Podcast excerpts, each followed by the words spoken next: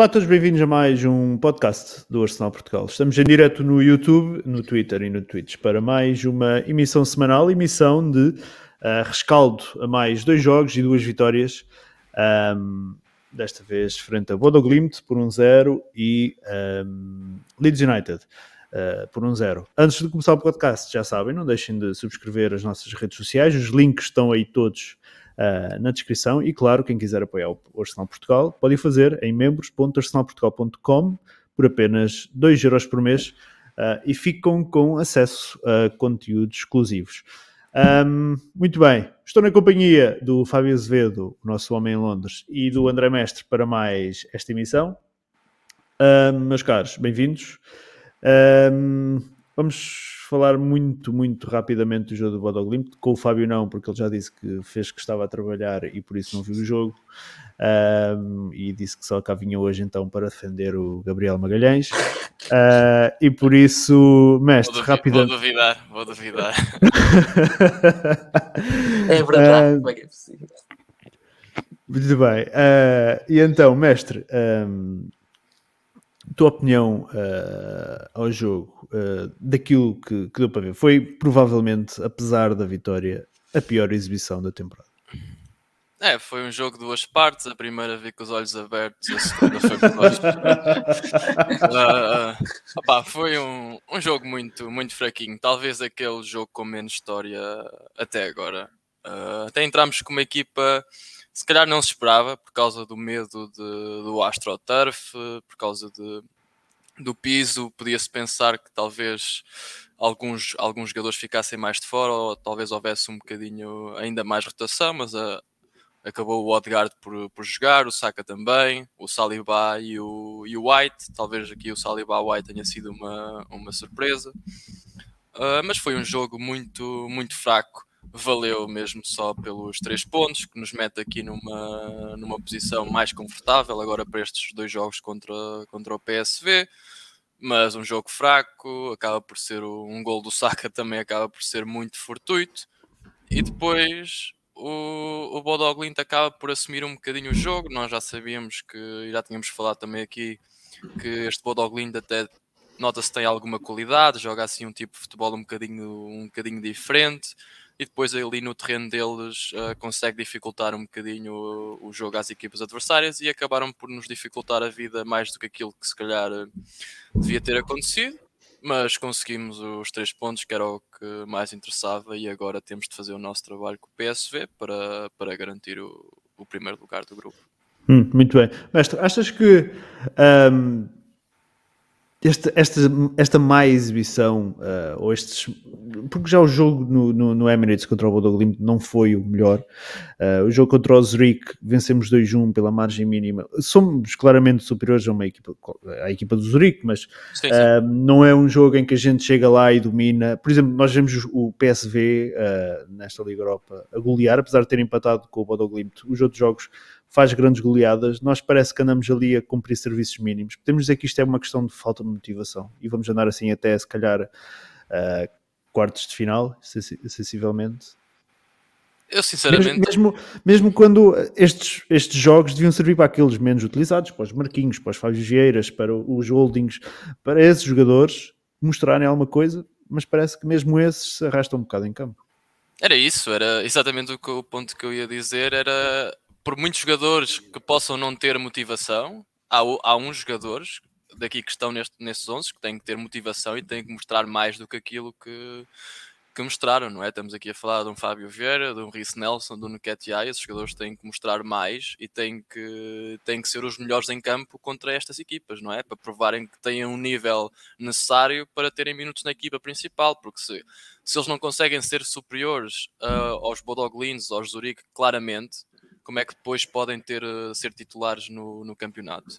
Por isso, para esses jogadores, pelo menos devia servir de motivação extra porque estão a lutar por minutos na, no, no campeonato.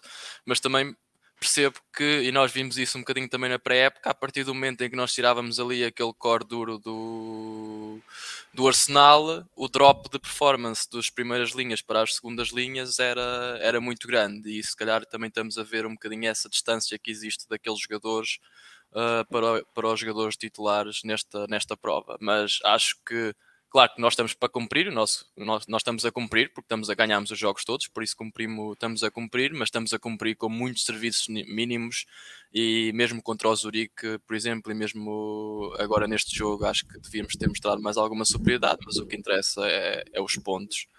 E isso agora contra o PSV vai ser um teste a sério e se calhar é que vamos perceber se a equipa vai também meter uma mudança acima ou se, ou se vamos então agora sofrer dificuldades contra o PSV, porque se jogarmos assim vamos ter uh, muito mais dificuldades.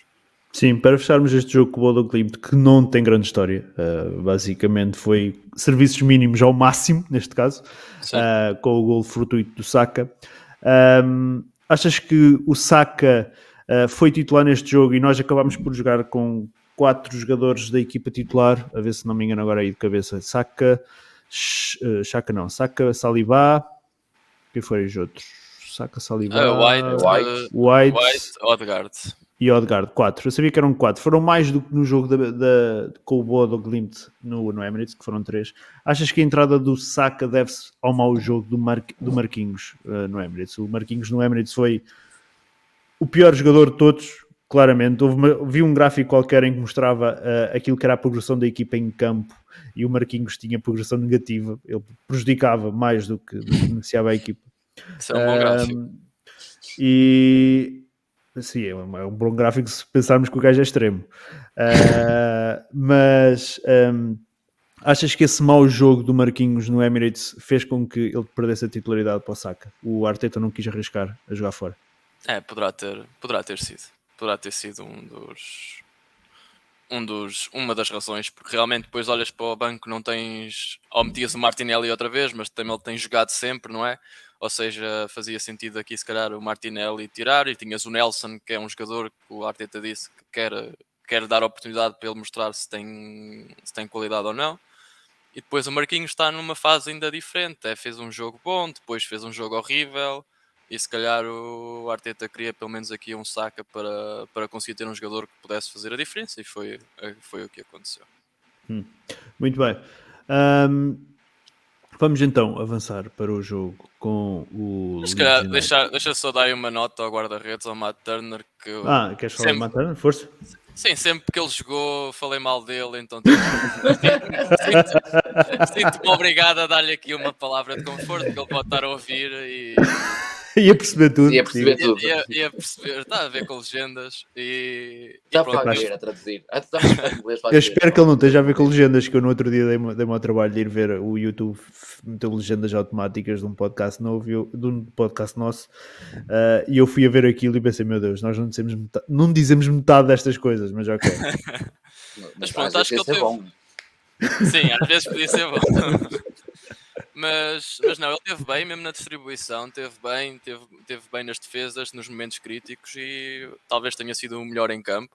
Uh, e teve, foi um, ou seja, teve, foi uma situação em que foi preciso um bocadinho mais, ou seja, foram mais, havia mais questões sobre ele durante o jogo, porque houve mais mais remates e mais situações e ele respondeu bem, por isso vamos ver se agora contra o PSV consegue, consegue também fazer o mesmo, mas foi uma boa exibição, uma exibição dele. Já, já se notou um bocadinho mais confiança e progressão, principalmente na distribuição. Ok, uh, estão aqui a elogiar o teu boné no, no, no chat. Oh, oh. uh, não, não, concordo com o que disseste relativamente ao, ao Matt Turner. Sempre que foi chamado, um, apareceu bem. Uh, em momento algum parece que tremeu. Uh, eventualmente mais confiança, pode estar a começar a ganhar alguma confiança, é mais adaptado uh, ao clube, maior conhecimento dos colegas. Vamos ver. Epá, não, não, não deixou. Como é que podemos. Como é que eu posso dizer isso? Posso dizer que uh, no final do jogo já não estava tão preocupado como, por exemplo, quando foi aquele primeiro jogo pré-temporada na, na Alemanha, em que ele Sim. leva aquele gol a meio da baliza e eu pensei, meu Deus, temos aqui um Runarsson. Uh, mas sim, claramente um jogador que tem vindo a evoluir e se calhar daqueles que melhor têm aproveitado as poucas oportunidades que vai tendo quando pensamos fora daquele 11 base que o Arteta definiu. Muito bem. Uh, vou aqui então passar pelo chat então antes de irmos ao jogo com o Leeds. Uh, boa, noite, boa noite ou boa tarde a todos que já estão aí a assistir e que vão, e que vão começando a enviar as suas mensagens. O David José diz boa tarde, caralho, segue o líder, porra. Uh, mais, mais, mais. O que é que temos aqui? Temos aqui o Henrique Roque diz: foram as duas partidas mais fracas tecnicamente, jogamos muito mal. Uh, Rui Fidalgo, fizemos o que antes era suficiente para perder pontos e a verdade é que não perdemos. É assim, esta é uma novidade do Arsenal 2022-23. Era que onde perdia pontos ou como perdia pontos a temporada passada, uh, este ano não os perde, mas já lá vamos. Uh, o Felipe Maracajá diz: Nós reclamamos demais, ganhamos, reclamamos, não jogamos bem, estamos virando chatos não estamos a reclamar, estamos a dizer, pelo menos deste jogo com o Bodoglimt, que aqueles que menos jogam deviam mostrar mais qualquer coisinha se querem ter oportunidades na equipa, ou então fica difícil entrarem uh, no 11. O Stanley diz: uh, Boa noite, faz tempo que não me sinto como hoje. Somos líder, somos líderes e ainda seremos, mesmo se perdermos a próxima partida. Não vamos pensar assim, Stanley. Uh, por mais que a última exibição tenha sido um pouco ruim, estou muito feliz. Estamos todos, estamos todos. Uh, Diogo Ramos, uh, com este elenco curto, o cansaço físico da equipa titular pode ser causa do desempenho fraco uh, frente ao Leeds. Stanley diz ainda que o Matt Turner está a evoluir. Acredito que será mais confiável um dia e nos dará bastante segurança. Uh, muito bem, vamos então avançar ao jogo com Leeds United. Vitória por 1-0. Fábio, um, a tua opinião ao jogo? Um, há jogos que valem apenas pelos, pelos pontos que são conquistados, porque normalmente o desempenho é terrível e a única coisa que nós podemos dizer de bom foi, é pá, ao menos levámos três pontos e não se aproveitou mais nada. Podemos dizer que este jogo Leeds é um desses jogos. O que é que achaste do jogo? Ah, claramente, é daqueles jogos que vale pelos três pontos, não é pela exibição, foi por aquilo que, que jogámos. Uh, não foi por aquilo que nós jogámos. A, a, primeira parte não foi, não foi brilhante. Uh, tivemos algo, alguma posse de bola, mas não estávamos a, não estávamos a criar muito perigo. A segunda parte foi horrível. Eu não me lembro de ver o guarda-redes do, do Leeds, Meslier, foi no nosso meio campo, a segunda parte. Só alugaram aquela, aquela parte do campo. Um, foi muito mal, a segunda parte foi horrível. Nós, nem é uma questão de dar a bola à, à outra equipa e ter o jogo controlado. Nós não tínhamos nada controlado. Eles estavam a, a criar oportunidades de perigo, a torta direita estava a ser, estava a ser muito fraco. É, mas o lado menos mal destes jogos nós éramos um Arsenal que nós, antigamente, só ganhávamos se jogávamos bem. Se nós não jogássemos bem, não ganhávamos. Era impossível. Agora, aparentemente, mesmo a não jogar bem, temos alguma coisinha que nos faz ir buscar a vitória. E este foi claramente um jogo que mostra isso. Não, não jogámos para, fazer, para ganhar, sequer. Acho que não merecemos a vitória, mas ganhamos. E é o que conta. Este jogo, se tivéssemos empatado ou perdido depois do resultado do, um, do City, íamos estar a, a derramar lágrimas, porque esta vitória com o resultado do City é, é incrível. Por isso acho que é hum. mesmo conta pela vitória. Muito bem, mestre, tua primeira opinião ao jogo.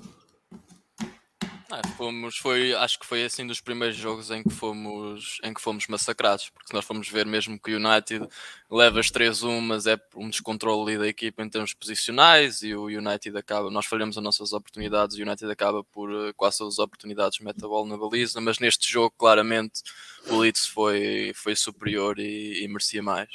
Acho que chegou ali uma altura na segunda parte em que a nossa equipa estourou, o Ben White estourou completamente, o tanto o Partey como o Chaka também notavam-se que não estavam a ritmo, o Partey estava a perder bolas, estava a perder os duelos, os duelos físicos e mesmo, e mesmo ali as bolas as bolas 50-50 ele estava, estava a perder para o meio campo do, do Leeds e eles depois também meteram, meteram ali, quando meteram o Bamford criou muitos, muitos problemas na nossa área e eles estavam estavam ah, na segunda parte mesmo os adeptos e, o, e eles estavam mesmo com muita vontade de ganhar o jogo, vieram para cima de nós e nós, pá, o que podemos dizer de bom é que conseguimos sobreviver uh, ao assalto do Leeds, que foi, uh, que foi complicado.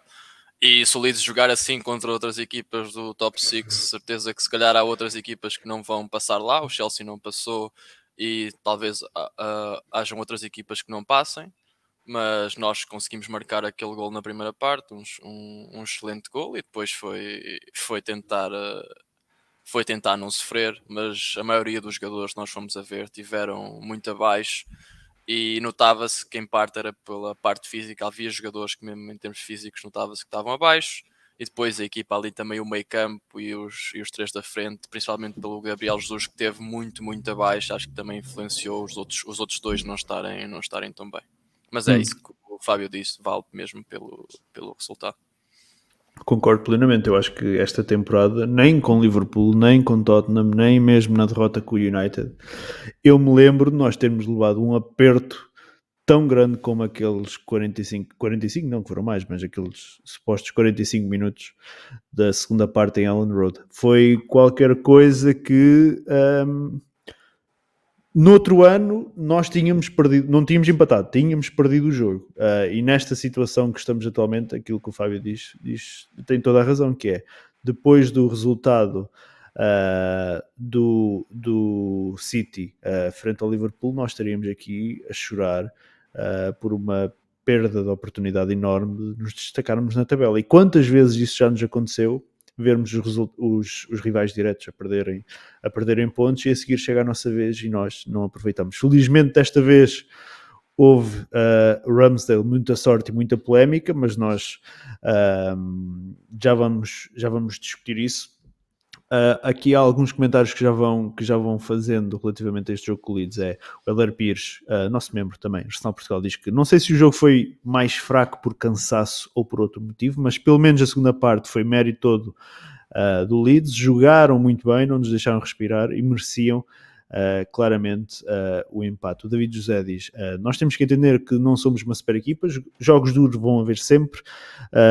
o importante é o resultado na, na Bacia das Almas, é sempre importante trazer os três pontos. Felipe Freitas diz aqui: critica-se a exibição, mas esquecem-se que as equipas não jogam sozinhas. Ontem tivemos um Leeds muito competente, já tinha ganho 3-0 ao Chelsea, mostrou muita qualidade no meio campo e nas aulas. Um, há que dar mérito ao adversário quando o tem, sobretudo ao que sucedeu na segunda parte. Valeu, valeu a vitória, mas há que refletir e melhorar, melhorar sobre o desempenho na, na segunda parte, sem dúvida. Uh, mérito para o Leeds por aquilo que conseguiu fazer na segunda parte, que claramente um, abafou uh, a nossa equipa e nós não conseguimos respirar e muita sorte um, no, no, no resultado final. Uh, mestre, um, este jogo, uh, depois do que foi, depois do comprimido baixo da língua, depois do ritmo cardíaco alterado, depois de todas as polémicas, podemos, uh, podes dizer que aumentou a tua confiança pelo top 4, principalmente porque em outros anos, e como já referimos, uh, seria um jogo em que nós não traríamos os três pontos, ou estaremos a assistir ao início da quebra física da equipe. Alguém já aqui fez referência nisso também no chat. Eu acho, por exemplo, eu já tinha, tínhamos falado aqui, uh, eu antes pelo menos tinha mencionado num podcast anterior que achava que estes três jogos iam ser complicados, que era o Liverpool, o Leeds e o Southampton, porque são três equipas que, no, que nos conseguem tirar alguma iniciativa do jogo. Nós contra as outras equipas que jogamos é, somos sempre, íamos ser a equipa dominadora e depois temos que controlar um bocadinho aquilo que é o, as contraofensivas dos adversários e um bocadinho o jogo direto, tínhamos, tínhamos aqui vários fatores, mas quando tu vais jogar contra um Leeds, contra o Southampton, que apesar de ter pouca qualidade no jogador em geral, tem qualidade de jogo e joga com a bola no pé, contra o Leeds e contra o Liverpool eram as três equipas que nos, que nos podiam roubar a iniciativa de jogo, que foi o que acabou por acontecer, tanto no Liverpool como no Leeds. Eu acho que nos dois jogos tivemos menos posse de bola, se não, se não me engano. E contra o Southampton pode acontecer outra vez, mas eu acho que se nós conseguirmos estes três jogos, se conseguirmos ganhar estes três jogos, estou aqui um bocadinho receoso com, com o Southampton. Uh, mas se nós conseguimos ganhar estes três jogos e depois temos na teoria o Nottingham Forest e o Wolves e depois o Chelsea, mas o Chelsea podemos riscar e até aceitar uma perda de 3 pontos.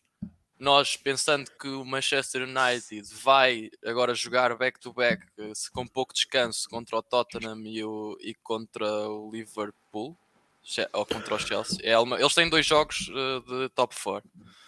Hum. Nós... Tem primeiro é o Tottenham, o segundo não lembro. E acho e depois se não é o Liverpool, é, é também alguém, alguém, alguém forte, top 4. Ou seja, se nós fizermos o nosso trabalho e mesmo que percamos contra o Chelsea, nós vamos aqui para, para o Mundial, podemos estar numa. Pensando que o Manchester United perde porque as outras equipas são, são melhores, nós podemos ir aqui para uma situação em que o fosso para o quinto lugar é muito grande e até já pode ser o Liverpool e não o Manchester United. Ou seja, podemos aqui ter aqui uns 15, 12 pontos de conforto e esse aí, acho que se nós formos nessa condição, com os 15 pontos de conforto, 12 pontos de conforto para ali, para a equipa que está no quinto lugar para o Mundial, sabemos que o Mundial vai ser um fator eh, que ninguém sabe o que é que vai acontecer depois, não é? Mas acho que se nós tivermos essa almofada, acho que o top 4 começa a ficar uh, um dado mais adquirido e depois é questão de, de o consolidar. Mas acho que aí depois, se nós estivermos nessa posição com esses pontos de vantagem sobre o quinto classificado, acho que tínhamos que piorar muito e os outros melhorar muito para conseguir fazer, eh, fazer o volte face. Olhando aqui para os jogos do Tottenham, um, eles têm até a paragem do, para o Campeonato do Mundo, falando exclusivamente Premier League, porque têm Champions pelo meio. Uh, vão a United, recebem Newcastle, isto é seguido. Depois vão um, Bournemouth, recebem Liverpool e ainda Uh, depois isto é taça da Liga, recebem Liverpool, uh, recebem Leeds. Basicamente eles têm aqui dois jogos que é ir ao United, receber, receber Newcastle uh, e receber Liverpool, três jogos de grande grau de dificuldade. Nós temos que basicamente no plano teórico o Chelsea antes do Mundial vai ser o nosso grande desafio, portanto temos que aproveitar. E o United joga contra o Tottenham agora, quarta. Depois no sábado joga contra o Chelsea, em casa do Chelsea. Depois tem a Europa League, depois tem o West Ham. Ou seja, o United também tem aqui jogos que vão ser cruciais e se eles estiverem mal e se nós estivermos bem, vamos abrir aqui um fosso, um fosso enorme, pelo menos para eles. Um West Ham que tem uma equipa de qualidade e começa a precisar de pontos, que tem apenas 11 e o 18º que é o Southampton tem 8. Uh, ah, muito bem, Fábio, um, ah, Estavas aí muito calado. Uh, estamos a começar a assistir à quebra física da equipa ou uh, este jogo, pela forma que co conseguimos esta vitória, abre-te melhores expectativas na luta pelo top 4? Eu continuo com grandes expectativas em relação ao top 4. Acho que este jogo só me deixou ainda mais confiante, porque sim, não tivemos o nosso melhor, mas conseguimos ganhar e isso é, é, é o importante, porque neste momento nós precisávamos era era os três pontos, e se os conseguimos mesmo a jogar mal, pá, é como disse, antigamente nós já bem, só, tínhamos, só ganhávamos jogar bem, se nós assim conseguimos ganhar os três pontos, eu não sei se, como é que é a questão física, vamos, curioso agora também ver como é que ele vai fazer com o, um, com o PSV, se vai rodar muito, se vai deixar um bocado o PSV de lado e apostar no, um, contra quem? Contra o... Um, contra o Southampton. Southampton Estou muito curioso para ver, porque se ele rodar muito agora, realmente há uma questão ali física que ele também está preocupado.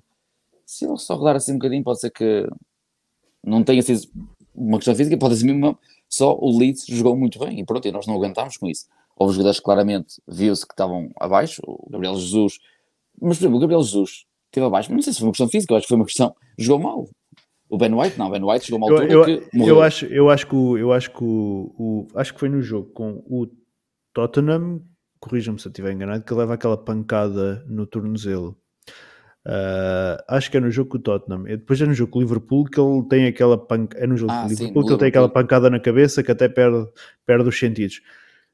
Parece-me a mim que fisicamente ele poderá não estar no, no seu melhor e isso pode-se refletir. Para mais, ele é um jogador a quem é muito exigido, ele é o primeiro a fazer pressão e isso pode estar de alguma forma a pesar. Uh, ele esteve em dúvida, para, supostamente teve sim, em dúvida sim. para o jogo com, com, o Leeds, acho que isso pode estar a, a refletir-se. Mas continua. Agora, não, eu não, estou muito curioso para ver agora a equipa com o PSV, que isso acho que vai, vai dizer muito aquilo que, que é o nosso estado do plantel fisicamente, porque se ele realmente rodar muito é porque está preocupado com o Southampton e, eh, e está preocupado que realmente se calhar estamos a perder algumas, algumas pilhas, mas vamos ver. Eu para já ainda não estou preocupado, sinceramente, ainda por cima um, é só um sprint final agora até final, só um sprint até ao, à paragem para o Mundial, acho que acho que vamos aguentar bem. Hum. Uh, Fábio, estavas a falar uh, daquilo que poderia ser a rotação para o jogo PSV. Eu tinha isso guardado para falarmos disso para mais à frente, uh, mais para a parte final do podcast. mas já que falaste nisso, vamos pegar nisso. Que rotação é que esperas para este jogo, com, agora quinta-feira com o PSV? a equipa pode parecer cansada, de alguma forma, e já falámos disso, mas é a nossa possibilidade de poder fechar a fase de grupos apostavas, não vou dizer tudo, mas apostavas numa equipa forte neste jogo contra o PSG? Eu, eu vou ser controverso, mas eu não, eu acho que não jogava com quase titular nenhum. Eu, neste momento, acho que não, não é a Liga Europa que me está a preocupar. Eu ia com uma equipa um bocadinho mais fraca. Eu estava pensamento no, no Southampton. Acho que neste momento, não sei, mas é, se calhar por estar uh, empolgado com a nossa forma no, no campeonato, uh, mas eu acho que se tivesse que escolher, eu acho que rodava um pouco mais um, para ter uma equipa forte e fresca contra o Southampton. Hum, mestre, um, como é que abordas este jogo com o PSV quinta-feira? Nós já vamos às análises para esse jogo, as expectativas, mas a nível de rotação de plantel, uh, vais como ao Fábio e se calhar uh, levas o jogo de forma mais relaxada e rodas a equipa? Eu acho que é uma semi-rotação como ele tem feito, porque acho que tenho sinceramente medo que se. Porque se nós ganharmos ao PSV, temos, garantimos que podemos rodar a equipa dois jogos. E um deles porque é o mesmo... Zurich em casa. Sim, e, e o PSV é fora. Depois, até podemos ir perder com o PSV fora, mas depois, pá, o mínimo que temos de fazer é fazer o nosso trabalho frente ao Zurique, que não tem nada a fazer na, na Liga Europa, não é? Ou seja, aí dá-nos até, se nós ganhamos, a partir do momento em que ganhamos este jogo, temos quase as coisas garantidas, só se tinha que acontecer algo muito mau, e depois o Bodog Wind até pode fazer uma graça contra o, contra o PSV. Não, uh, por isso, eu acho que uma semi-rotação, claro, o guarda-redes pode-se trocar, não é por aí, então pode jogar o Nketiah, mas temos que ter ali alguns, alguns, alguns jogadores que, que mantenham pelo menos a forma, porque o PSV é uma equipa complicada, tem ali um, dois jogadores bastante bons e, e pode nos criar, pode nos criar problemas. E se nós ganhamos agora, garantimos que pelo menos os próximos dois jogos, opá, nem, nem, não, nem, nem é preciso convocar, é, é o resultado que vier, nós, aceit, nós aceitamos. aceitamos. Por isso, e é com uma semi-rotação, mas se houver, por exemplo, se, se, o, se o gajo, se o fisioterapeuta diz o Partey está tá aqui, está com um risco de lesão, aqui este jogo se calhar devia ficar fora, fica fora. Não, Vai logo conca. Não há, agora, quem quiser, Partey não. É isso, agora a partir do momento em que estão, estão aptos, opá, vamos com uma equipa semi-forte, porque senão, para fecharmos o grupo, basicamente era, era o que eu fazia. Hum, muito bem. Uh, vamos regressar então ao jogo com o Leeds. Uh, mais à frente falaremos do PSV. Uh, Fábio, falou-se da titularidade do Tomiyasu frente ao Liverpool para travar o Salah. mas achas que o facto de ter resultado tão bem neste jogo com o Liverpool justificou a aposta em Ellen Road? Teoricamente, eu acho que era um jogo mais para o Tierney. Um, porque eu percebo a entrada do, do Tomiyasu para o Liverpool, faz todo sentido. Ele queria uma equipa, uma defesa mais sólida, funcionou. funcionou. Em teoria, contra o, um, contra o Leeds íamos explorar mais o nosso ataque, íamos estar mais por cima do jogo supostamente contra o Leeds, contra o Liverpool, não aconteceu nada, mas pronto. Por isso eu estava à espera que jogasse o, o Tierney, não estava à espera que jogasse o, o. Não sei se foi uma recompensa pela boa exibição dele, um, mas por acaso fiquei muito, muito surpreendido com a, com a escolha. Eu provavelmente tinha ido com o, com o Tierney, não, não tinha jogado com o Tomiyasu, mas pronto. Hum. So, mas, Mestre, não... Mestre estava a ver que estavas a concordar com o Fábio. É, tenho a mesma, tenho a mesma opinião. A não ser que seja para travar um gajo que esteja do outro lado, seja dos melhores do mundo, e é para defender, e nós temos e assumimos que foi o que fizemos contra o Liverpool. A tua, a tua missão é só parar esse gajo. Não interessa nada, não interessa nada o que estás a fazer o resto do jogo. A tua missão é parar esse gajo. Agora contra contra o contra o Leeds acho que se pedia mais um jogador como como o Tierney acho que podia ter oferecido muito mais porque o Tomiasso defendeu bem, mas não ofereceu mais nada à equipa e num jogo destes o Tierney acho que podia, podia oferecer, oferecer mais à equipa, sem dúvida. Hum. Mestre, um, como é que fica uh, a posição do Tierney uh, no plantel? Um, achas que ele está uh, a perder espaço e neste momento é já a terceira opção para a lateral esquerda?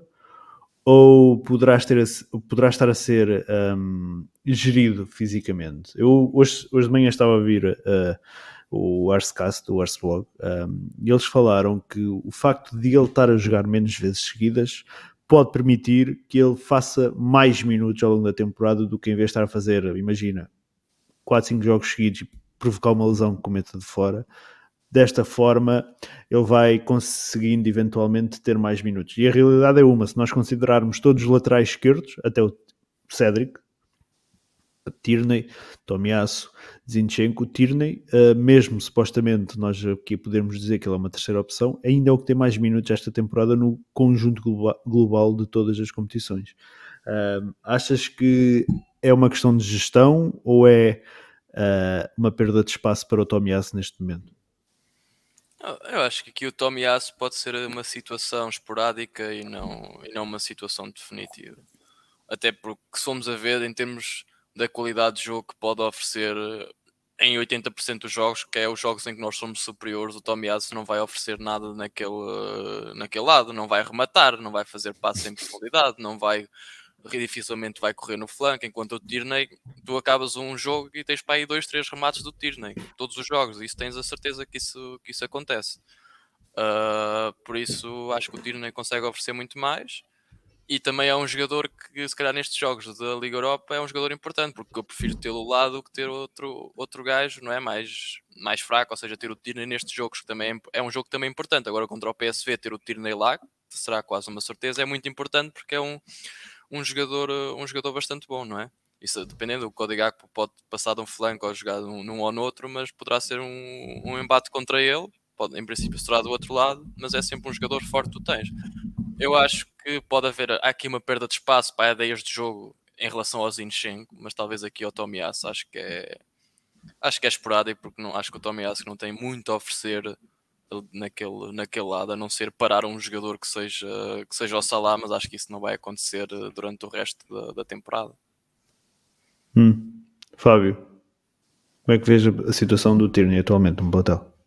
Para mim é o quarto lateral esquerdo. Tenho à frente dele o Zinchenko, Tomiasso e não Tavares, por isso ele é o quarto, tecnicamente. Não Tavares está à frente. Vais buscar... vocês estão, estão a esquecer não Tavares, não sei porquê, mas pronto. Vais, vais, um ficar mais, vais ficar mais depressa no Tavares de regresso do que jogas com o Tierney. Não, mas é óbvio, o Tierney na época para ser vendido, não Tavares, é estrela. Nunca duvidei, é óbvio, nunca duvidei. Acredito ainda, acredito. Não, és o único que acredita, és o único, mas ninguém ele, acredita. Nem ele acredita. Não, ele acredita, ele acredita também. Vai ser tipo Saliba, não vai nada. hum, não sei, eu, não, eu acho que foi uma situação esperada. Eu acho que o Tine provavelmente continua a ser o nosso segundo lateral esquerdo. Eu acho que ele é o nosso segundo lateral esquerdo. Acho que o, um, que o primeiro, o titular é, é o Zinchenko. Eu acho que o Tine é o nosso suplente. Um, Neste jogo, eu estava a falar do, do Tierney para jogar na, na esquerda e fazia muito sentido jogar o Tomiasso na direita. Com o Gapco ali a seguir para a esquerda, o Tomiasso na direita era, era bom e poupávamos o Ben White, claramente exausto no último jogo. Uh, Estás a falar agora no jogo com o PSV? Sim, sim. Jogava Tierney e Tomiasso no, no seu lado correto. Cada um. Sim.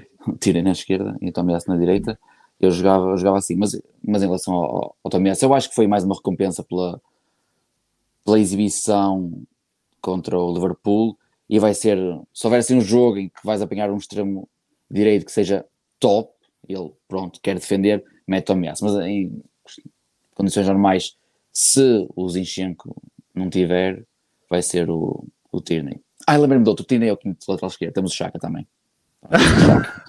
Qualquer coisa mete Chaka na esquerda. Deixa, deixa estar o Chaka onde está atualmente. Um, muito bem. Fábio, um, este jogo foi, digamos assim, uma autêntica odisseia. Começou, era duas da tarde. acabou. Eu nem vi bem, mas calhar já devia ser perto de umas 5 da tarde.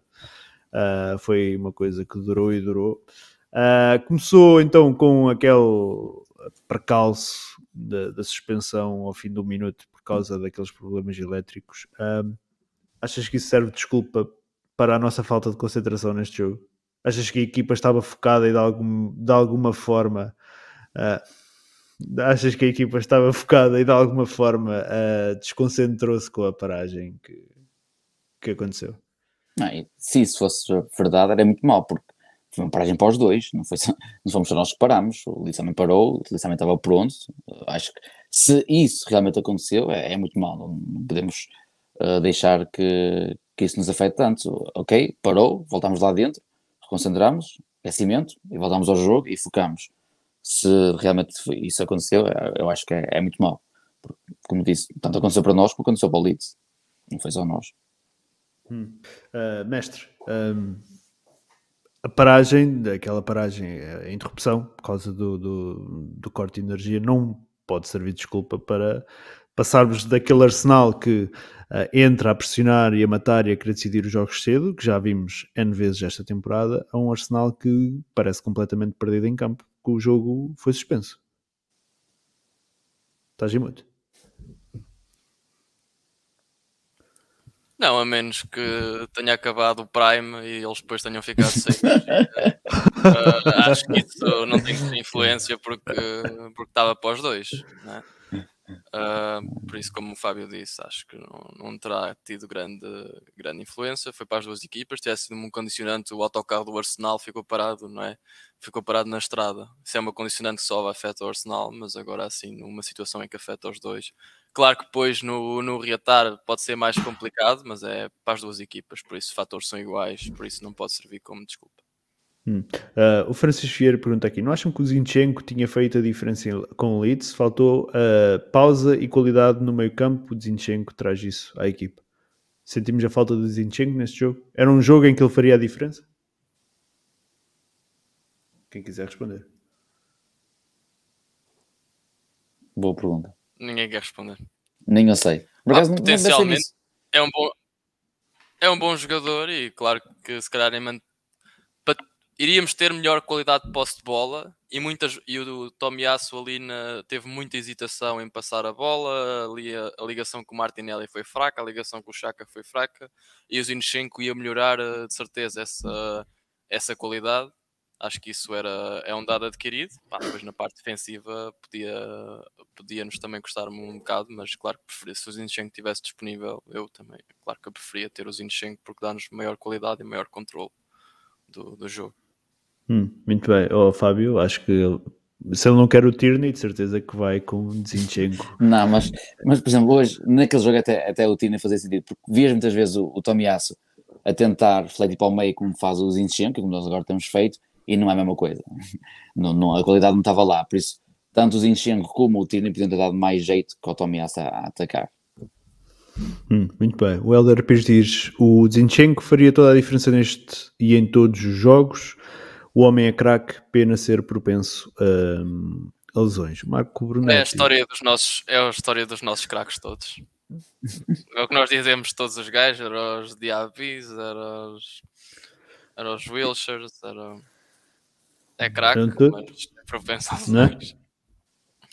Uh, Marcos Brunetti diz: sofremos no jogo por causa do péssimo jogo do Odegaard. Nosso meio campo estava muito mal. Já lá vamos, já lá vamos ao Odegaard também. Uh, mestre, uh, o Saka marcou pelo terceiro jogo consecutivo, fê-lo contra Liverpool, dois golos, Bodo Glimt e Leeds. muito se falou da má forma do Saka no início de temporada. Já agora o Saka que ficou uh, hoje em oitavo lugar na bola de ouro para os sub-21 uh, e parabéns à Beth Mead que ficou em segundo lugar injustamente atrás uh, da, da Putelas. Um, eu acho que não é justo, portanto. Um, não conheço os status da, da Putelha. Não interessa. então, mestre, estava a dizer, falou-se muito da, da, do mau arranque, de, do suposto mau arranque da temporada do Saka. Uh, podemos dizer que a, a, a, temporada dele está finalmente a começar. Então, se nós formos passar nos últimos três jogos, ele é os nove pontos. Marca. Dois com o Liverpool, um com o Bodo Glimt e um com o Leeds. Basicamente fez os golos da vitória todos. Ou seja, estamos a falar, e é aquilo que ele fez na, na época passada, só que na época passada, se ele não fizesse, não havia mais não ninguém. Ganhava. E agora neste, o que aconteceu foi que nestes jogos em que a equipa precisou, ele apareceu e, e, decidiu quando os outros não decidiram. E é isso. Por isso é que ele é dos melhores jogadores do plantel. É porque nestes momentos, quando a equipa precisa, ele acaba por aparecer, mal ou bem, acaba sempre por, por aparecer e trazer, e trazer pontos. O Saka, somos só nestes dois jogos que estamos a discutir, ele deu, deu os seis pontos ao Arsenal. Isso é, é um facto, é um facto e claro, pronto, podemos olhar para a exibição dos guarda-redes, mas eh, nos, para nós ganharmos os, os, jogos temos que marcar e foi ele que marcou, foi ele que marcou os golos. Por isso, claro, nós falámos no início que ele não estava muito bem e talvez em alguns lances não esteja muito bem, mas aquilo que nós falámos também no início era que ele não tinha números e depois na época passada começou a ter números e esta época neste ritmo ainda melhores números vai ter e é isso também é preciso para ganhar jogos. Por isso eu acho que ele está a começar a entrar no ritmo, está a começar a, outra vez a ganhar confiança e a partir do momento em que começar a meter a bola na baliza, que é o que está a acontecer, acho que depois vai se libertar mais e, e vai atingir o nível dos melhores do plantel. Hum, muito bem. Uh, Fábio, como é que viste? Eu acho que em momento algum te questionei isto. Como é que viste este arranque de temporada do Saka com algumas críticas? Um, mas não, que agora, agora parece que está a descolar. Não, por acaso eu estava num desses podcasts e fui podcast e fui dos que falou mais mal do, do Saca por acaso. Hum. Ah. não, mas e, e, por acaso estava a ver o jogo com, um, com um amigo meu. Nós estávamos a ver não, era, não eras tu que querias vender o Saca por uma ação de leitão, não? não? Não eras tu? Vendi o Saca este ano, não sei. Eu vendi muita gente. Não, não. Não vendi o Saca este ano, não, não, o Saca eu não vendi, não vendi. Não. Um, vendi, vendi o PP. Mas, como todas as épocas, vendi o Saca não, Saca fica. Vendes sempre o PP. Até aí. O, o PP há de, ser, há de, deixar de ser jogador do Arsenal e tu eu queres continuar a vender vou, vou vender. Vou, não, vai estar no Firmo FM. Vai ser ele vendido e o Monreal é comprado. Com 56 anos, vai ser contratado. O Monreal está ali na esquerda. Sexto, o Tino é o sexto. O Monreal está à frente também. Não, eu lembro, eu estava a ver o jogo com, com um amigo meu e comentámos olha, hoje o Saka até passa num para um. Com... Era algo que nem, nem falava de números do Saka no início da época, era, e ele tentava fazer um para um com um defesa e não passava simplesmente, perdia os lances todos. Um, isso era onde estava mais a ver onde é está o Saka. Neste jogo ele tentava fazer um para um, até corria bem. Uh, por isso acho que há uma clara melhoria do, do Saka do início da época para, para o momento atual. Um, acho que isso não há dúvidas. Tanto, número, tanto em estatística como aquilo que nós vemos em campo. Acho que melhorou bastante. Hum. Um, Fábio, o, o, Arsenal na primeira parte um, não jogou propriamente bem, não foi. Apesar da segunda parte termos levado aquele, uh, aquela pressão toda por parte do Leeds, uh, na primeira parte não foi bem assim. Uh, mesmo assim não jogámos bem, bem mas um, a nível estatístico estávamos até estávamos, estávamos por cima. Podemos dizer que a vantagem do Arsenal ao intervalo era justa? Eu é, por acaso não, sei.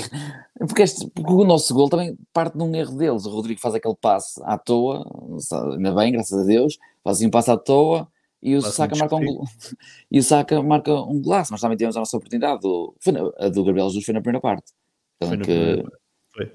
Gabriel Jesus também ter feito golo ali. Na primeira parte eu achei justa a, a nossa irmos a ganhar. Se fosse um empate não era, mas não foi como na segunda parte. Por isso eu acho que irmos uh, em vantagem no resultado achei, achei justo. Não, não questionei sequer, ah, olha, merecia estar em empate. Não, não, não questionei, achei que, achei que era justo. Hum, mestre uh, injusto. Se fosses adepto do Leeds, estavas uh, insatisfeito com o resultado do intervalo? Claro, estava insatisfeito, não estava a ganhar. Não, é? não mas não achavas, não achavas que era justo? Acho que era.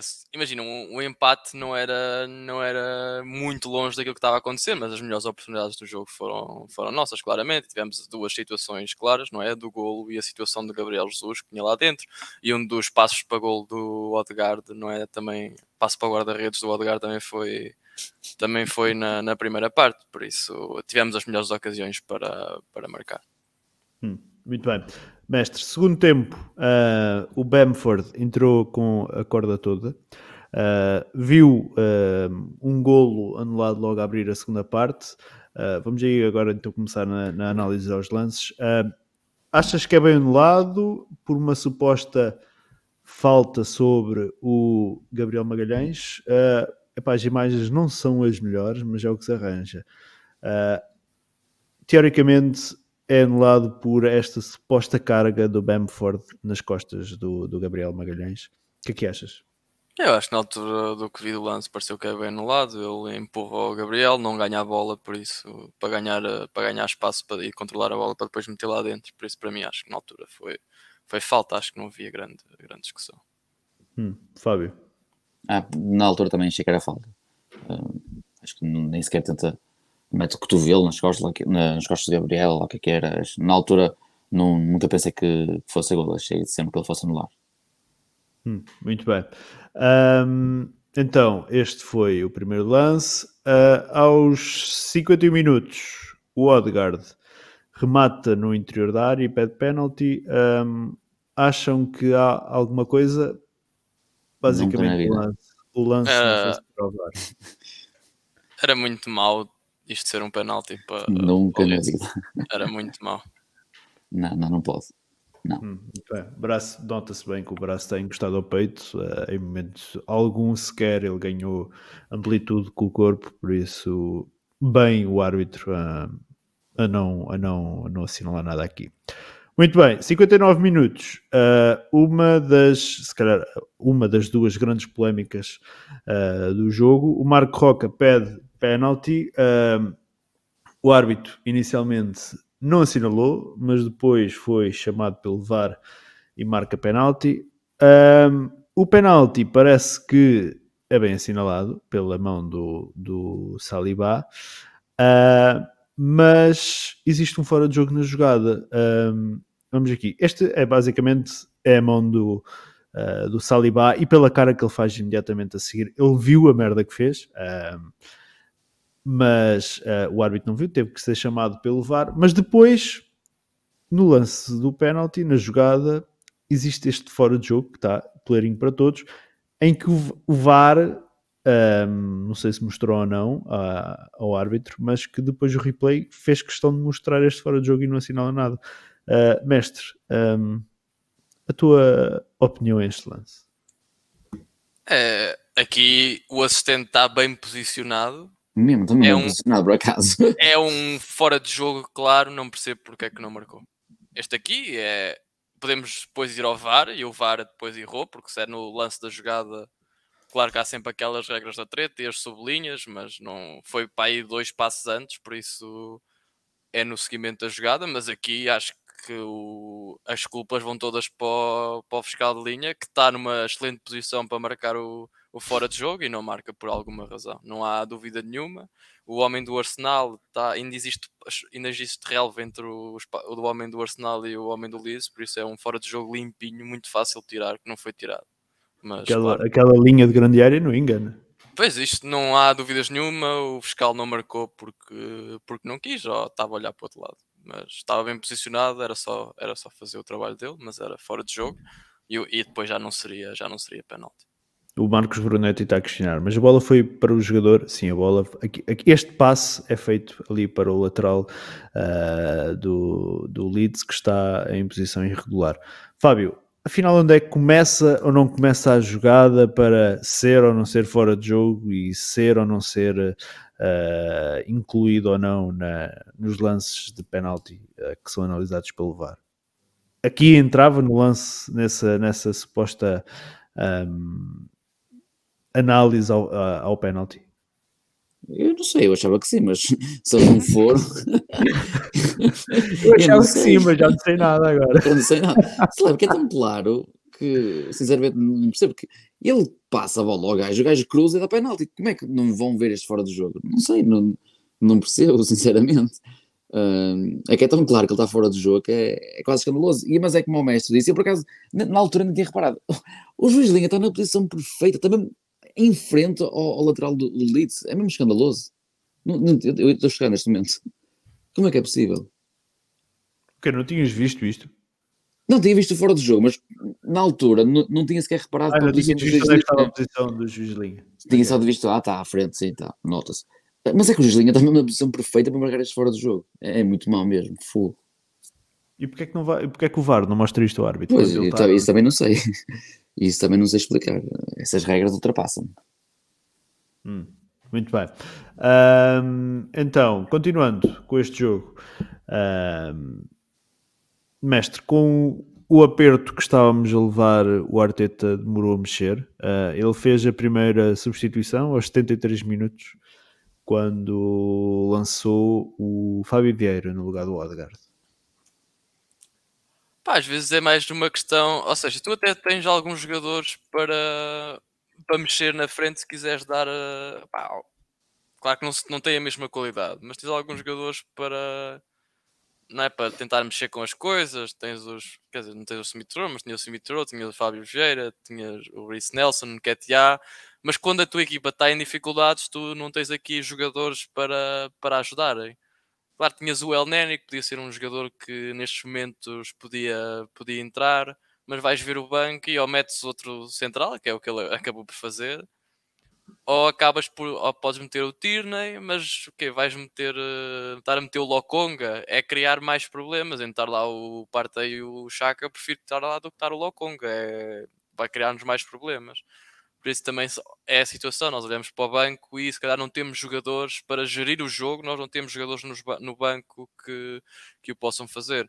Podes olhar para um meio campo do, do Chelsea, um meio campo do, do City, eles têm jogadores que no banco que podem, que podem conseguir gerir ali, ali momentos do jogo. Só que nós só temos aqui jogadores jovens, um bocadinho irreverentes, mas não temos jogadores para fazer a gestão de jogo. Por isso eu aceito que ele tenha demorado muito a mexer porque realmente não existem estas opções para estes momentos mais complicados do jogo, a não ser meter outro central ou fazer a troca do, do Tierney por, por outro jogador.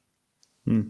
Uh, Fábio, como é que viste a entrada do Fábio Vieira no lugar do Odegaard? O Odegaard ele estava a ser menos um, mas não era o único.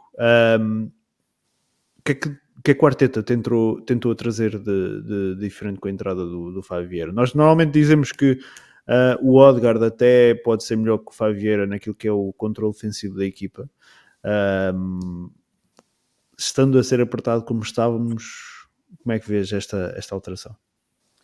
Não sei, na altura também fiquei a pensar um pouco, não sei se ele, não sei se ele queria que o Fábio Vieira tentasse pegar um pouco no jogo, controlar a, a bola que ele, que ele, faz, que ele a fazer, uh, dar ali, ser ele a pautar o nosso, o nosso ataque, mas era complicado, nós estávamos completamente a ser dominados e o Fábio não, é, não era jogador para isso, para estar ali a defender, não, não é o forte dele. Mas a questão é, sugestões de tarde, mas é como, a, como o Messi diz, é tarde, mas também não temos ninguém para, para entrar. Era, era, basicamente era ele o único.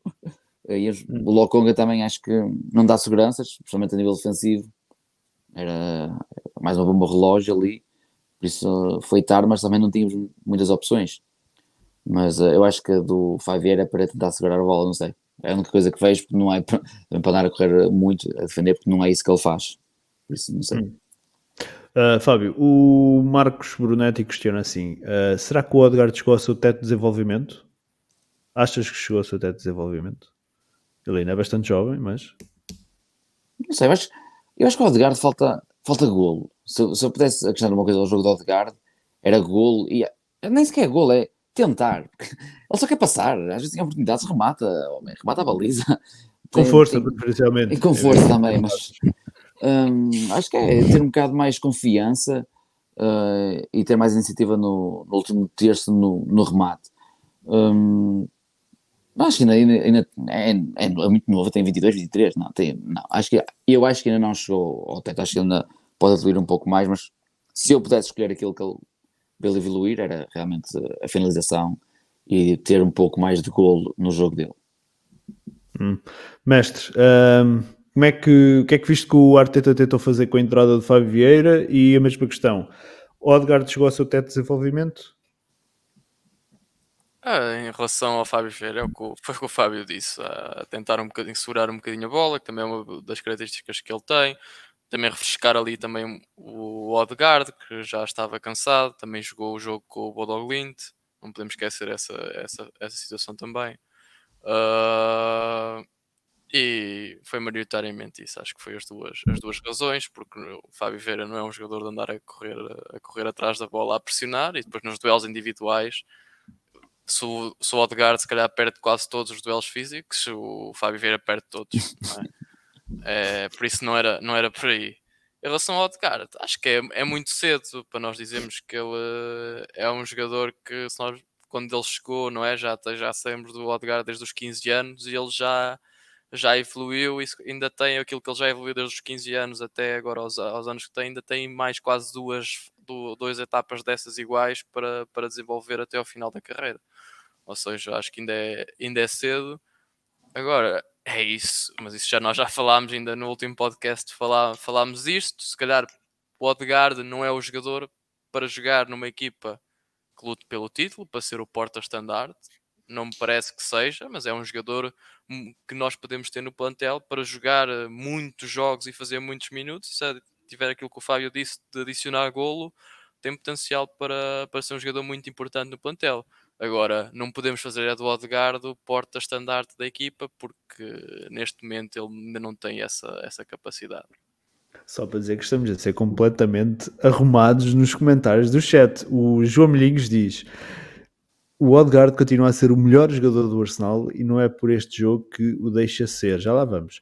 Uh, o Elder Pires diz que há aqui uma grande agenda contra o Odegaard. Um, e o Felipe Freitas diz exatamente: Helder deve ser por não ter vingado no Real Madrid. Epá, uh, se ele vingou ou não no Real Madrid, isso eu pelo menos não sou adepto do Real Madrid, é algo que me ultrapassa e não, não me diz nada. Mas Fábio, o Odegaard, como diz o João Milhinhos, continua a ser o melhor jogador do Arsenal. Ou para ti foi alguma vez uh, o melhor jogador do Arsenal? E já agora ele questiona assim: para vocês, qual é o melhor jogador do Arsenal? Nem somos alunos há muito tempo. primeiro, primeiro, primeiro, então, o Odegaard, achas que o Odegaard é o melhor jogador do Arsenal ou alguma vez foi o melhor jogador do Arsenal? O ano passado teve fases que era provavelmente o nosso melhor jogador. O ano passado, sim. Hum. Acho que teve fases em que ele era provavelmente o nosso jogador mais importante. Se é o.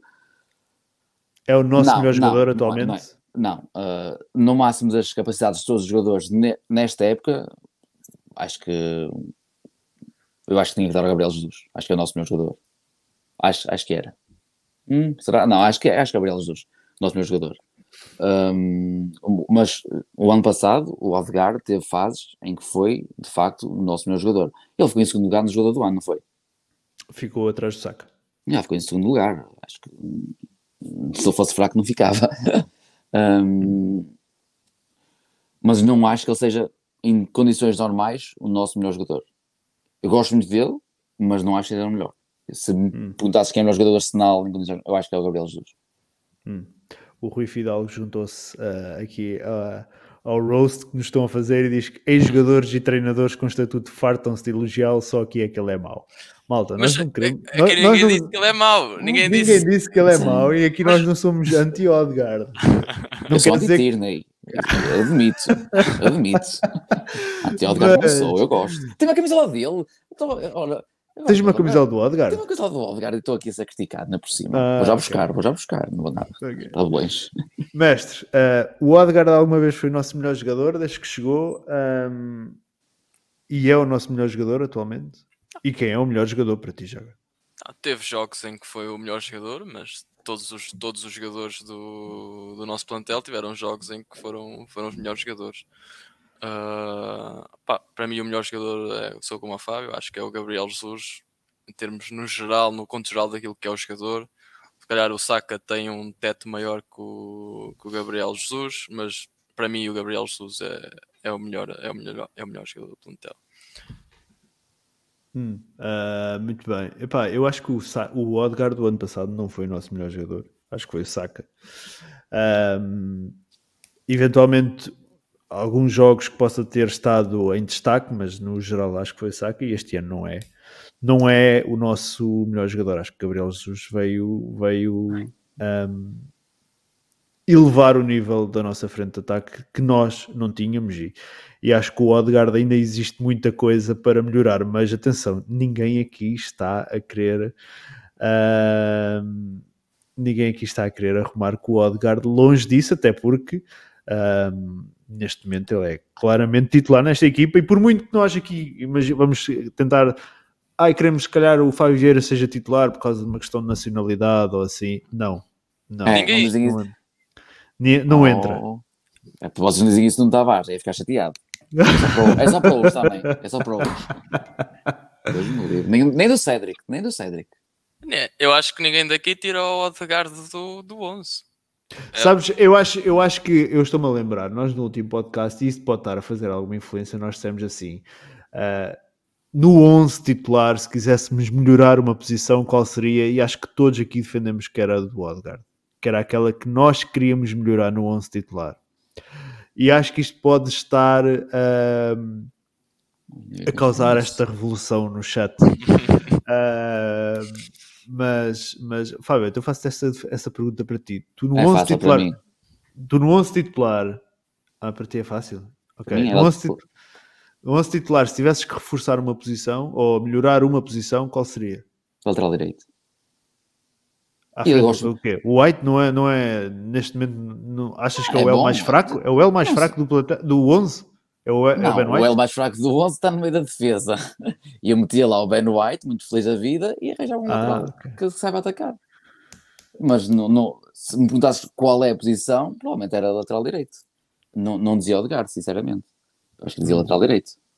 Hum. Ok, uh, acho que ias mexer no White sem necessidade. Quando ele está a jogar, ele, quando ele está numa ah, forma. O, o, problema não é ele jogar bem, o problema é ele jogar mal. Não. Então, então, mas estás a dizer que tiravas o Gabriel do 11, é o que estás a querer dizer. Sim, então o, o problema o, então não era no White. Não é o White. O, o, jogador que tu tiravas do 11 é o Gabriel Magalhães. O Gabriel Magalhães. Sim, mas eu punha o White no meio da defesa okay. e punha não, mas não era direito. no. Okay. A minha questão é o lateral direito. Eu gostava de ter um lateral. Sei lá, mas é a minha opinião. Eu também dizia. Eu também preferia o Emerson ao, ao Tomiassi. Olha o que Ui, olha, agora olha. quer dizer, nós estamos aqui a levar um roast do caraças. Não, mas eu por causa, erros, por, causa, por causa do, do, do, do Odegaard e tu vais para aqui dizer isso.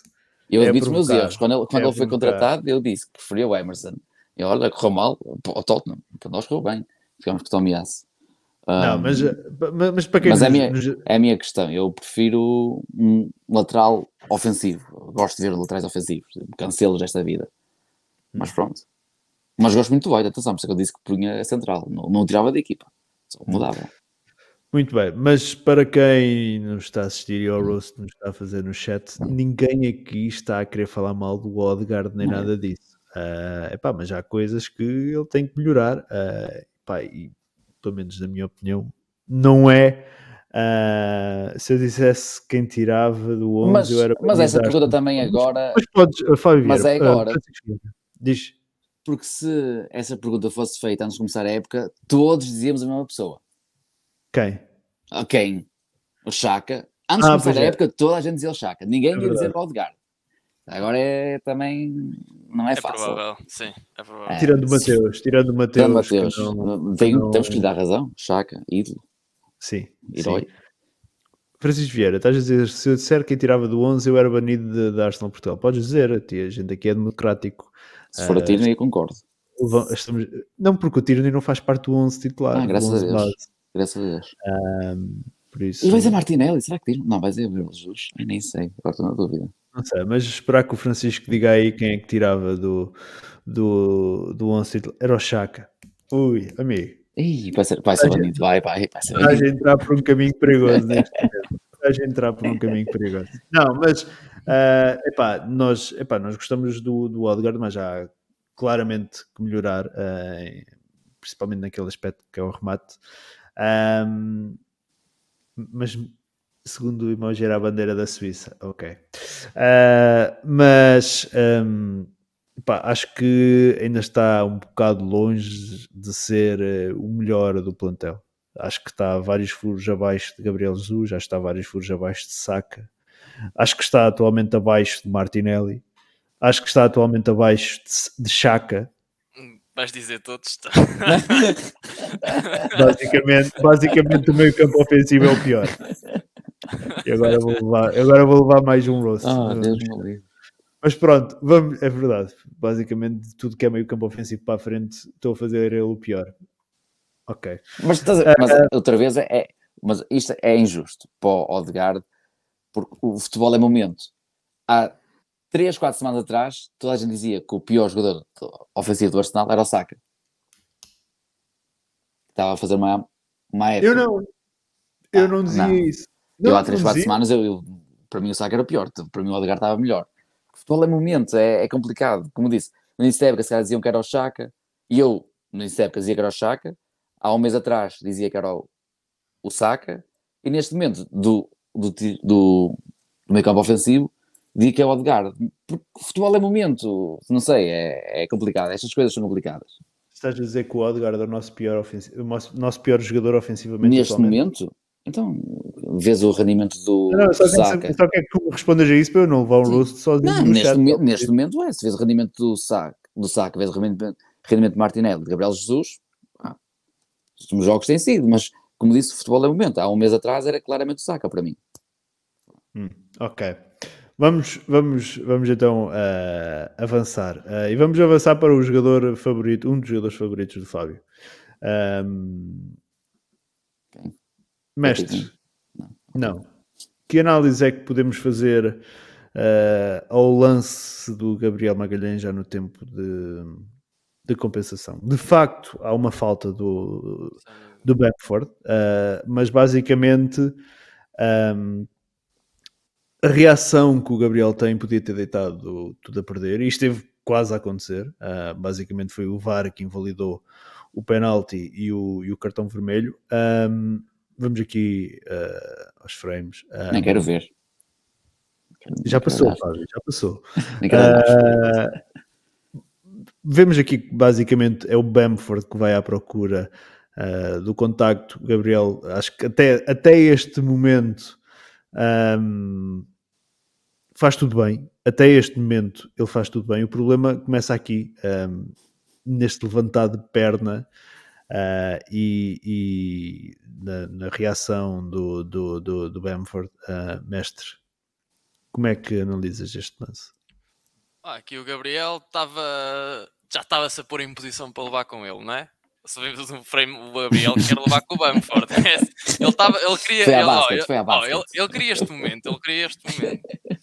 Claro que é falta, não há dúvida nenhuma, e mesmo a maneira como ele levanta as pernas, claro que é tipo. Uh, é estúpido, mas não há ali nada neste lance. Não é ontem o Bernardo Silva dá um pontapé no Salah e não, não passa nada.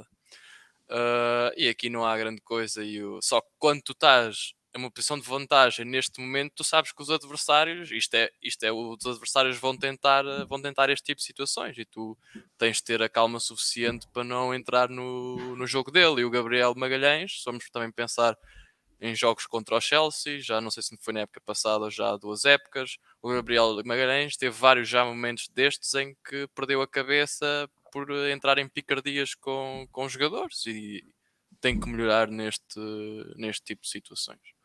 Pá, claro que não há nada no lance para mim, tanto do lado do Gabriel, o, outro, o Bamford faz falta, mas claro que ele tem que ter a noção nestes momentos tem é ter calma e não dar oportunidade aos árbitros de cometerem erros. É a única coisa que ele tem que, que, ele tem que fazer. Hum. Fábio, um, tua análise uh, a este lance? Eu tive um mental breakdown naquele momento, eu matava, se visse na rua, matava o Gabriel Magalhães, basicamente. Mas sabe o que é que é pior? Que me irrita no Gabriel Magalhães? É que ele faz aquela merda depois de ter sido, provavelmente, o nosso melhor defesa no jogo. Era o, Saliba, era o que eu ia dizer. O Saliba fez um jogo horrível e ninguém fala o Saliba. O Saliba isolou o Bamford. E faz um, um penalti. Isolou, um isolou o Bamford, e faz um fala penalti. Saliba.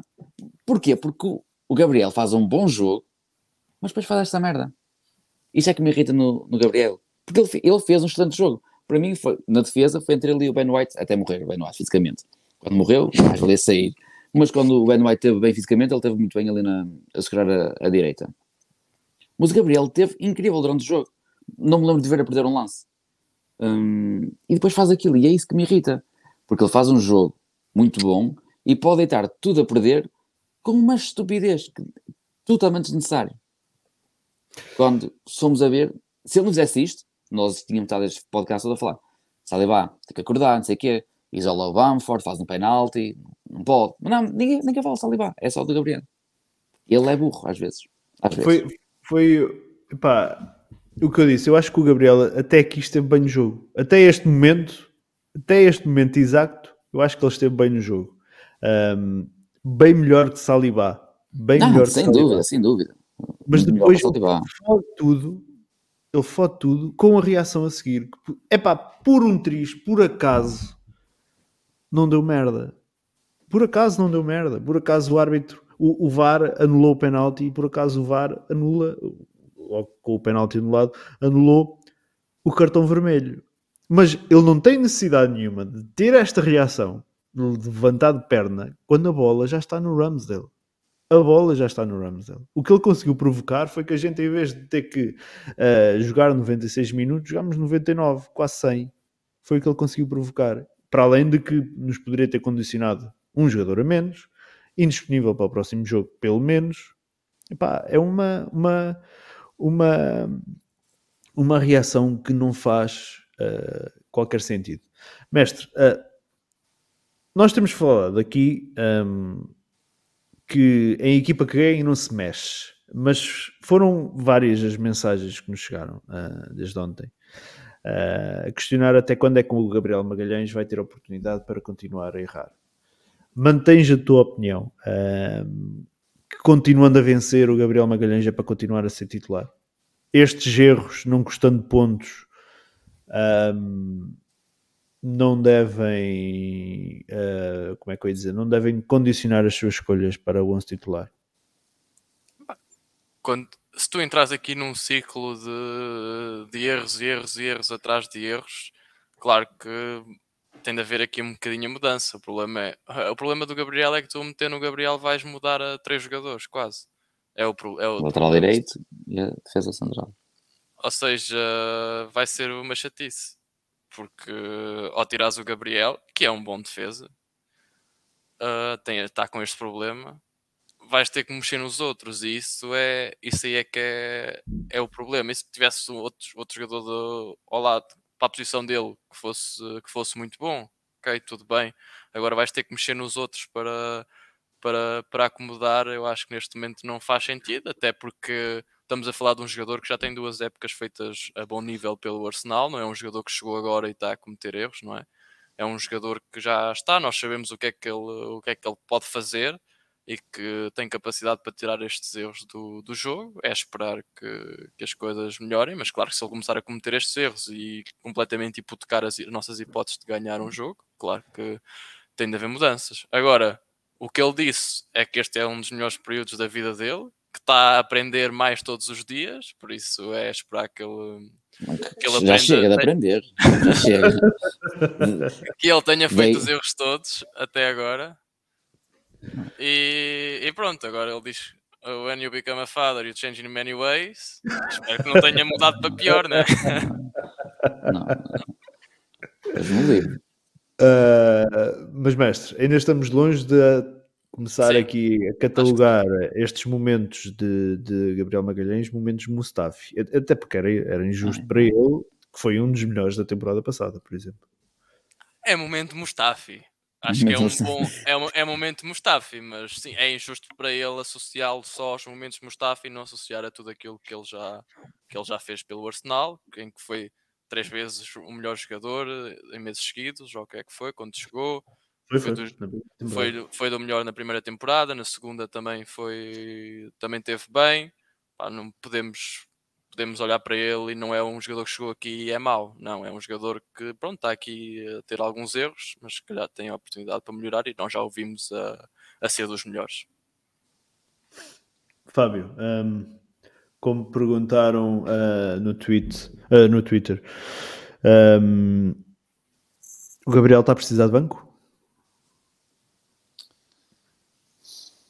Precisar, precisava, mas precisava era ter alguém que entrasse diretamente no 11 sem, uh, não, sem um, quebrar muito a, as rotinas e a, a, química que há ali na equipa.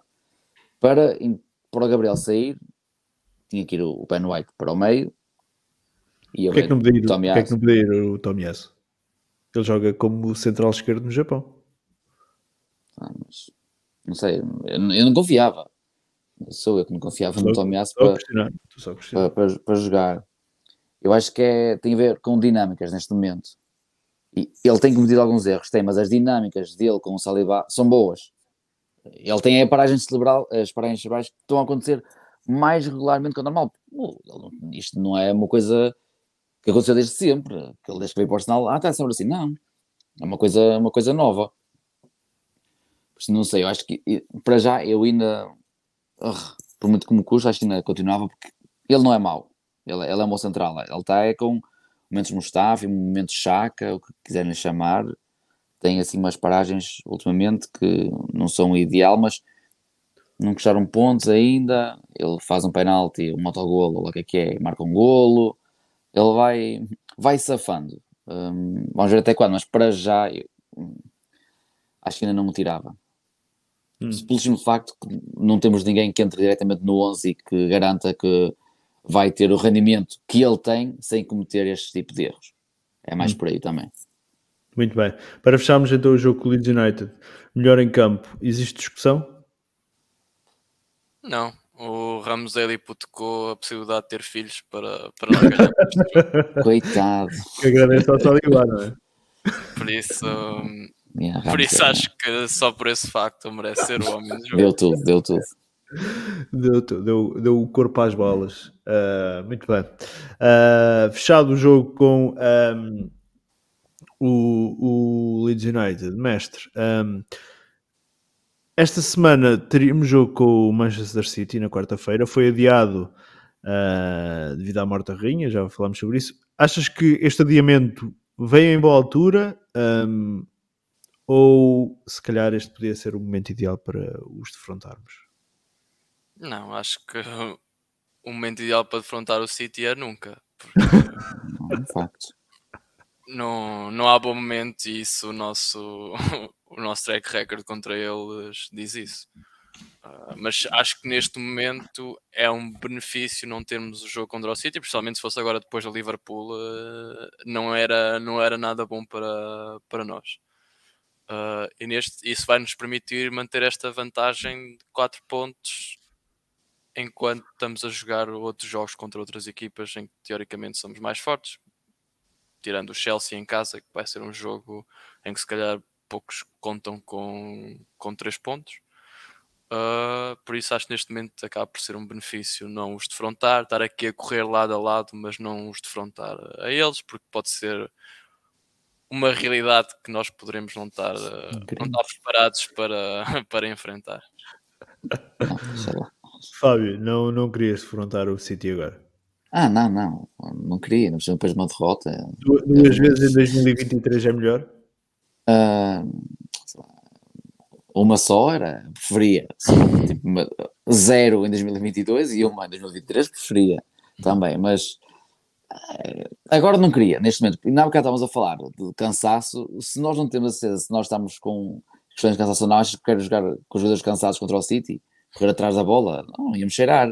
Depois de uma derrota, eles querem cheios de fome, querem mostrar que foi só um percalço e que, estão bem, que são os melhores ainda. Não, ainda bem que foi adiado, deixa-nos estar com a nossa vantagemzinha de 4 pontos durante muito tempo. Quando quiserem, remarquem, porque ainda não foi remarcada, já foi, nem sei. Uh, não foi remarcado. Não. Ah, tenham tempo, não, não tenham pressa. A melhor altura para defrontar o City é, quando... durante o Mundial. Não, nas duas ah, últimas não, jornadas, não. quando tivermos 10 pontos de avanço para o segundo, nas é, duas últimas ser. jornadas, podemos ao City. Mundial não, porque eles o Alan não vai ao Mundial, precisa ler jogar, porque senão não pode ser no Mundial também. Não. Mundial, uh, só dois comentários aqui. Um é o Francisco Vieira que diz: o adepto do Arsenal é bem chato. Koscielny só fazia merda no início e mesmo assim foi um dos melhores centrais da Premier League no seu auge. Uh, e depois, mestre, uh, não estavas a acreditar no, na, nos três pontos com o Chelsea. Um, o Helder diz que o Chelsea também está muito inconstante porque não acredita nos três pontos. Pá, o Graham Potter fazia de nós cabaças com o Brighton não... e agora vou e... acreditar que ele não faz de nós cabaças com o plantel três vezes melhor. E, e, este Chelsea não me parece é. o mesmo, não parece, é claramente diferente daquilo que era o Chelsea do Thomas Tuchel desta temporada. Exato, tem um bom treinador e tem bons jogadores uh, e nós, mesmo quando eles estão mal, quando vamos lá é sempre um problema. Por isso... Atenção, o, o Tuchel era bom treinador também, isso não, não sim, está sim. em causa. Claramente alguma coisa ali estava, estava partida. Uh, que estava, estava claramente a condicionar os resultados do Chelsea, mas o, o, Thomas, o Thomas Tuchel não, não deixou de ser bom treinador uh, por isso. Uh, muito bem, um, avançando então, esta semana temos jogos com, e para fecharmos o podcast, temos jogos com PSV Uh, Deixa-me colocar aqui. PSV, quinta-feira, uh, às 6 da tarde, uh, para a Liga Europa, em casa. E depois um, vamos até Southampton no domingo às 2 da tarde para o jogo da Premier League. Fábio, um, expectativas para estes dois jogos? Ah, eu gostava de ganhar os dois. se, se fosse só pedir, acho que eu gostava. Não, vai. Um acho que vai depender muito. Do, falar de expectativas sem saber muito bem o que vai na cabeça do Arteta é complicado, porque vai depender muito do 11 com que ele uh, uh, entrar em campo contra o PSV. Se ele só fizer aquela rotação como tem feito até agora, uh, quero ganhar e acho que temos mais que equipa para ganhar. E depois com o Southampton, também acho que depois de, desta fase que nós tivemos, se for contra o Southampton, que, que perdemos pontos, é, é triste. Acho que estou confiante, vamos ganhar o Southampton e gostava de uh, entrar com uma equipa, sei lá, que me desse garantias, não sei. Depende do, do 11 que o Arteta escolher. Se o Arteta escolher um 11 do género que tem feito até agora, um, espero duas vitórias. Hum. Mestre. É, eu aqui contra o PSV eu acho que vamos ganhar porque se for um jogo, um jogo aberto, acho que temos mais que capacidades para os ferir e somos melhor equipa, por isso penso que vamos ganhar se fizermos esta semi-rotação. Uh, contra o jogo do Southampton é um jogo que eu não sei porquê, mas estou receoso desde, desde o início. Não é por eles serem uma grande equipa, nem terem grandes jogadores, mas não sei, acho que é.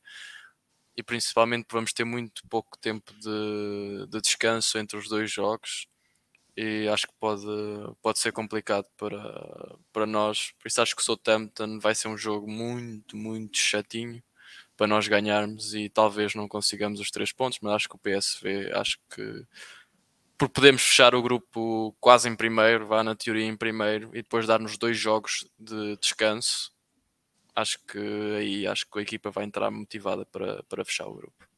Uhum. eu acho que o jogo com o Southampton será importante para fecharmos o grupo e nos permitir depois aquelas duas últimas semanas de forma a abordarmos esses jogos de forma mais tranquila uh, e nos fazer descansar aí mesmo totalmente para o que vem da, da Premier League. Southampton. Eu achava que depois daqueles jogos de Liverpool e Tottenham seria a nossa deslocação mais compli complicada até o final do mês. Uh, mas depois do que eu vi em Ellen Road, espero claramente estar, estar enganado. Uh, espero que tenhamos um, uma tarefa um, mais facilitada do que um, aquela que tivemos contra o Leeds United. Uh, o Southampton está claramente numa crise de resultados. Acho que é um clube muito instável. Um, tanto consegue fazer excelentes exibições e complicar a vida a qualquer clube, como consegue levar goleadas monstruosas. Por isso, monstruosas também estou a ser claramente exagerado, mas uh, consegue ter resultados pesados Uh, portanto, vamos esperar que nós estejamos num dia sim e que o Southampton esteja num dia mau. Mas principalmente que, dependendo do que o Arteta decidir apostar no jogo PSV, não condicionem nada um, o jogo com uh, o Southampton a seguir. Epá, principalmente evitar lesões. Uh, fechar, a, fechar a Liga Europa é importante, mas não é mais importante do que ficarmos com jogadores chaves como Saka, Jesus ou Odegaard Odegaard, chato.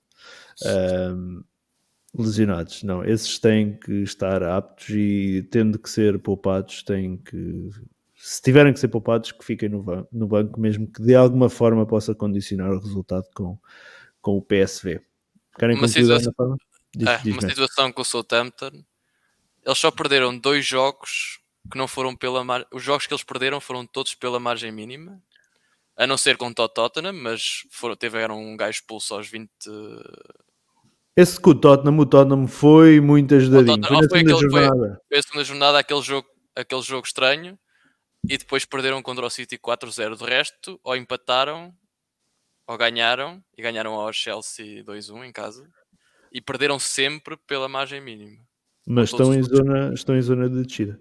Por isso, este Southampton às vezes pode parecer eh, muito fraco, mas para lhes ganharem, todas as equipas tiveram que soar. Tiveram que sofrer. Uh, muito bem.